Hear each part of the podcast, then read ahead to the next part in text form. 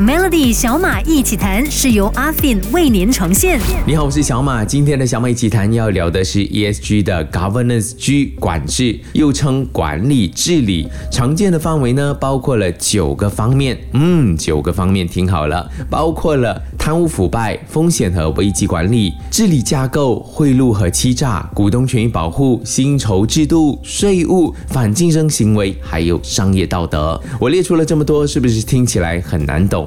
嗯，简单来说，就是企业是否合规合法，还有恪守道德等等的管理业务，还有进行决策。当企业建立了严谨的风险管理体系、商业操守、反贪腐、守法合规等等的基本原则，在良好的信誉之下呢，投资者、客户和供应商就会喜欢你，公司就能够永续发展。懂 ESG 的人虽然可能可以很快速的列出 governance 涵盖的范围，但很多人常常质疑为什么。ESG 只偏重在 E 和 S，大家貌似更重视环境和社会，然而 G 才是至关重要的，因为它体现出了管理层的质量。就像是国际机构也发表过调查，现在的 ESG 投资浪潮当中，大家最热烈讨论的都是 E 的商机，但其实 G 才最高度影响公司的股价。如果说 E 和 S 是作为企业对外部的责任，那 G 就是企业内部的责任了。很多的企业都已经实行了 ESG，甚至。成立 ESG 的委员会或者可持续发展委员会，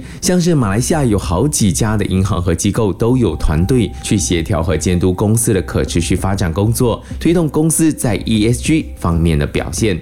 明天的 Melody 依然有小马一起谈，继续和你聊聊 ESG 这个全球掀起讨论的新游戏规则。锁定 Melody，阿 Fin Invicta 探索您未知的权限。欲了解阿 Fin Invicta，请浏览阿 Fin Always.com。